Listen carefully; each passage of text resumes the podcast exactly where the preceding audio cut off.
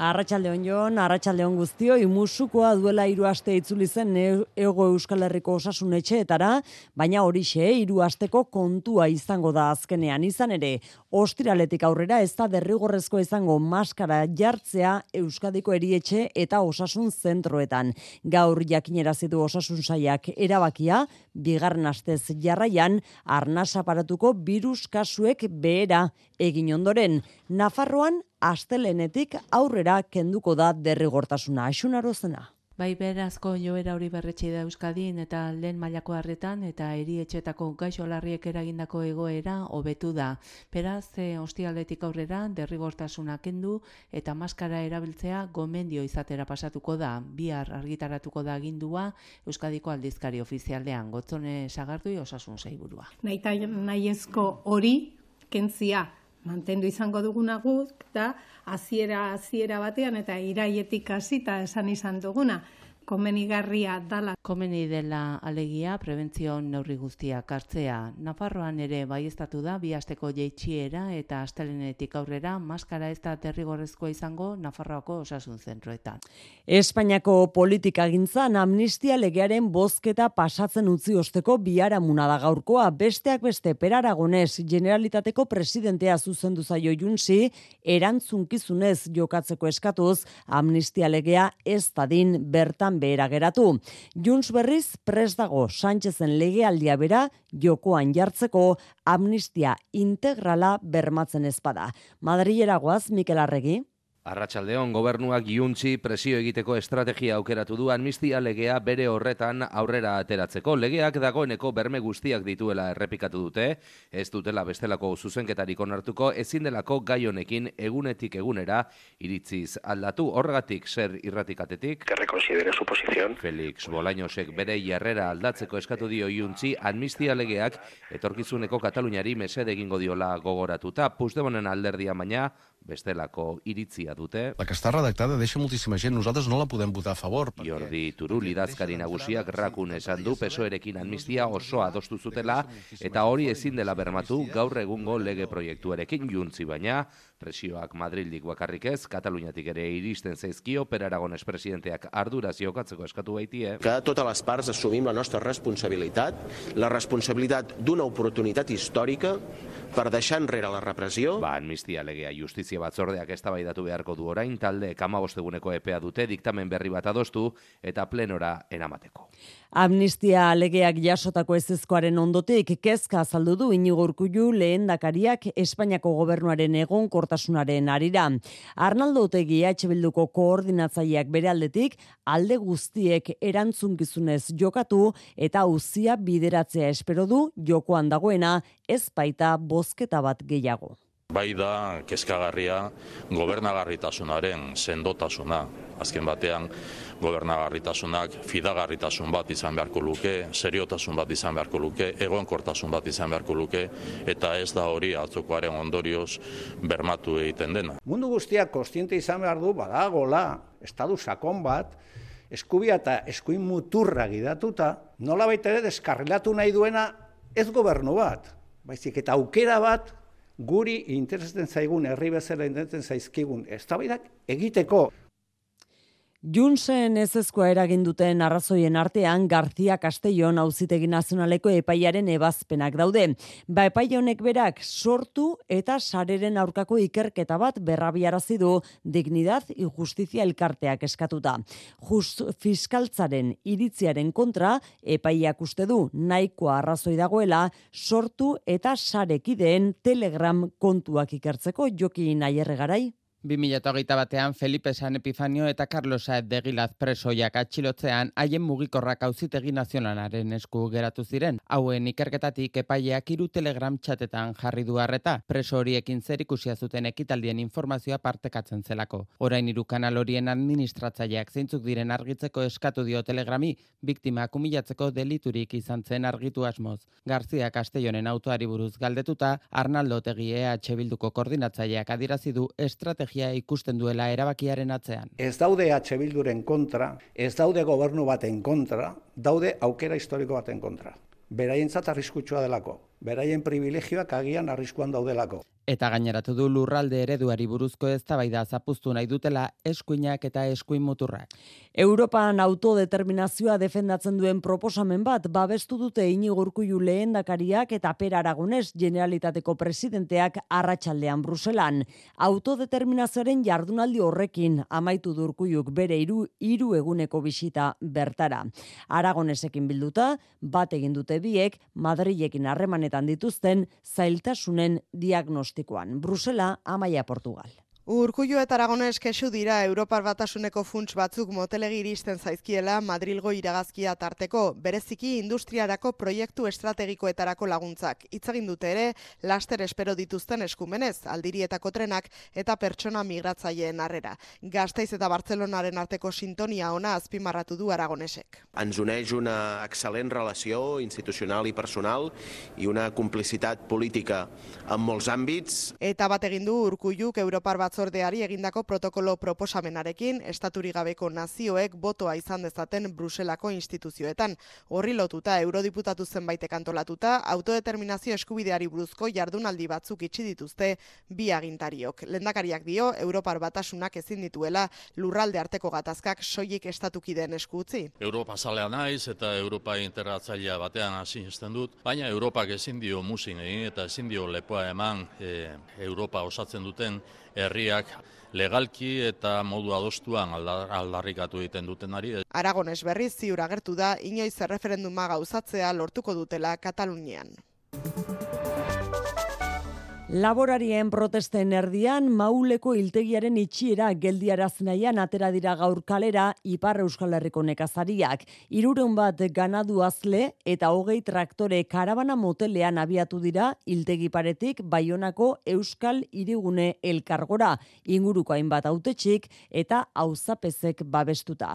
Peio Kililat ligiko auzapeza horietako bat. Eta lotxagia eh, mini bat eta administrazionik edo estatik deliberatu dila bueno, hitegien numbre horren eh, apaltzia. Beti norma eta dificultate habo administrazioniaike, ordin uh, konseil administrazionik deliberatu diz oro batetan lekian ustia.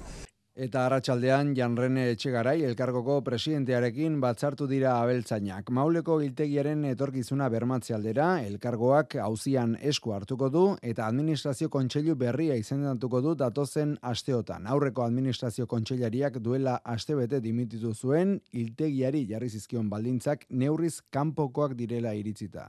Frantzia arrestatuan berriz zinko jarraitzen dute protestekin laborariek eta poliziak gutxienez irurogeita emeretzi atxilotu ditu Paris egualdean dagoen handizkako merkatu bat blokeatzen saiatzeagatik.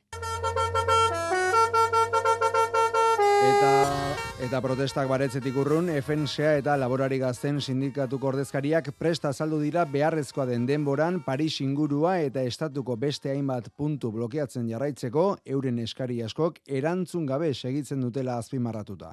Bada Europako nekazarien protesta betean Europar batzordeak oreka zailean dela argi utzi du gaur batetik nekazarien protestei entzun gorreginda estatukidei eta parlamentariei proposatu die beste 蔬菜。Ukrainako produktuei inbazio hasi ostean ezarri zitzaien zerga salbuespena. Baina bestetik nekazarien eskaera entzunez bertan behera utzi du nekazal lurren zati bat lugorri ustea behartzen zuen araua. Bihar goizean Europako laborariek protesta haundia egite aurrikusten da Bruselan bertan.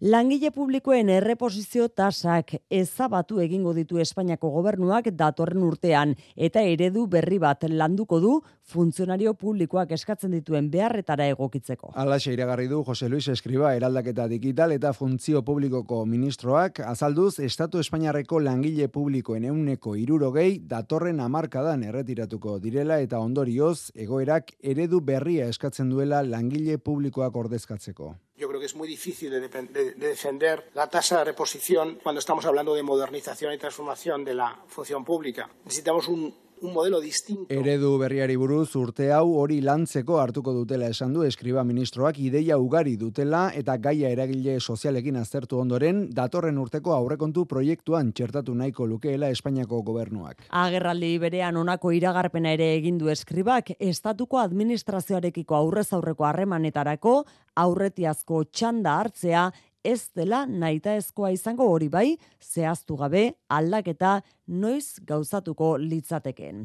Euriborrari dagokionez, behera egin du hirugarren hilabetez jarraian eta urterrileko bataz besteko tasa euneko iru an geratu da. Hipoteka mailekoa urtean behin berrikusten dutenei zertxo bait igoko zaie hileko kuota iazko urtarrilean tasa apalagoa baitzen, baina berrikuspena sei hilabetero dutenei jaitsi egingo zaie hileko hilero ordaindu beharreko kuota. Martxotik aurrera ordea, urteroko berrikuspena dutenei ere kuota jaisten hasiko zaiela iragarri du Espainiako bankuak gaur kaleratu duen txostenean.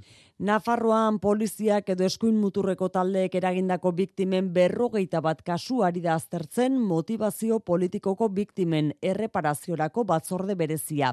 Batzordeak azterketa egin eta kasuak onartuzkero etaren biktimei aitortzen zaien erreparazioa jasoko dute motivazio politikoko indarkeriaren biktimek eliera soarratxaldeon. Arratxaldeon berrogeita bat kasu horietatik amar hildakoenak dira, tartean daude Mikel Zabaltza eta Angel Berruetarenak.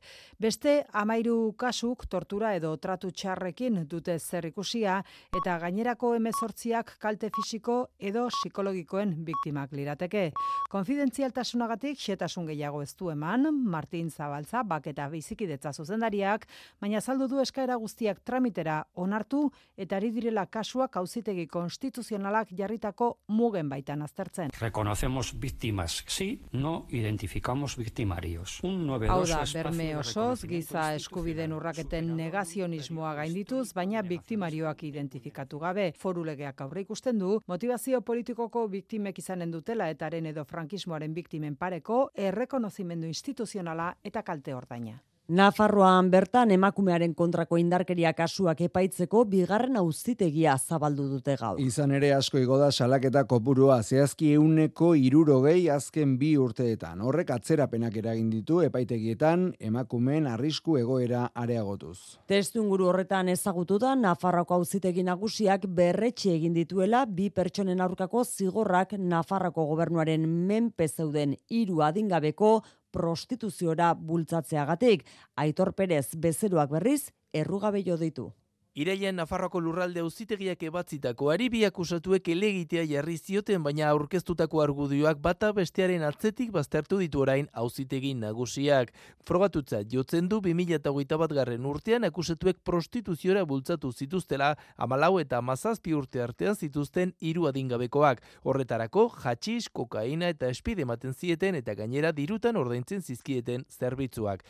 Gizona, hogeita emeretzi urteko espetxe zigorrera eta emakumea hogeita bederatzira zigortzen ditu, gehienera bakoitzak hogei urte emango baditu ere gartzelan. Hauzitegi nagusiak kaleratu duen ebazpenean bestalde Nafarroako gobernuaren babespean zeuden adingabekoekin sexu harremanak izan zituzten bi bezeroren absoluzioa ere berretsi du izan ere adingabekoek bi gizonak identifikatu bazituzten ere epaileek diote ondoren egindako ikerketan etzela bi gizonen kontrako datu objetiborik aurkitu. Ezagutu berri dugun sententziari azkenik elegitea jarri izango zaio auzitegi gorenean. Eta nazioartean Ipar Irlandara begira, unionista eta Londresen arteko akordioa itxita, bertan behera geratuko dira Brexitaren ostean, Britania hundiko salgaiei jarri zitzaizkien kontrolak. Chris Hitton Harris, Ipar Irlandako ministro britaniarra. That a new assembly would wield the idea of automatic and Aldaketa hauek bihar bozkatuko dira parlamentuan eta horren bidez bukatuko da Ipar Irlandako bi urteko blokeo politikoa. Ondo bidean, larun batean eratuko dira berriz, Estormonteko asamblea eta gobernua. Laboral kutxak babestuta, eguraldia eta trafikoa. Errepidetan xiker zen deguera. Irunen ene eun eta hogeita bata errepidea itxita dago, iruñeran joateko, kamioi eta auto baten arteko istripua gertatu ondoren, segurtasun sailak berri eman digunez. Eguraldi aldaketa iragarri du biharko euskalmetek. Jaion emunarriz. Kaixo Arratsaldeon ostegunean antizikloiaren baitan jarraituko badugu ere, ba egoera zertxo baita aldatu egingo da eta odeiak poliki poliki nagusitu ze joango dira. Ondorio, ze goizean zer kostaletik hasita, be odeiak estratu basuak ugarituz joango dira eta barnealdera edatuz joango dira, zerua lainututa gelditu arte batez ere kanta hori xurialdean eta odeitza horrek ba xirimiri edo euri pixka bat ere dezake han eta hemen, batez ere egunaren bigarren partean. Hegoaldean berriz giroa argiagoa izango da, baina iparra izea arratsaldean indartu egingo da eta ziertzoa bizi biliko da Ebro ibarrean. Odeitzarekin eta iparraizearekin temperatura maksimoak jeitsi egingo dira eta amairu eta amaus gradu artean geldituko dira. Besterik ez gure aldetik, osasunaren partidarekin uzten zaituztegu Euskadi Ratian. Biar arte, ondo izan. Zure etxea efizienteagoa izatea nahi duzu? Jakina. Eta argiaren fakturan aurreztea. Eta gasarenean. Eta orain diru laguntzak dituzte. Inbertitu efizientzian, egin zure etxe bizitza efizienteagoa eta jasangarriagoa eta aurrezten lagundi ezazula. Informazio gehiago zure bulegoan eta laboralkutxa.eu selbidean. Laboralkutxa, bada beste modu bat. Eusko Jaurlaritzak enpresei laguntza emango die 2024 lauko enpresentzako laguntza plan berriarekin Euskal Ekonomiaren motorrarentzat. Laurogei programa eta seireun milioi euro baino gehiago laguntzetan. Informa zaitez euskadi.eusen eta espri.eusen. Aktibatu zure laguntzak. Eusko Jaurlaritza, Euskadi, auzolana.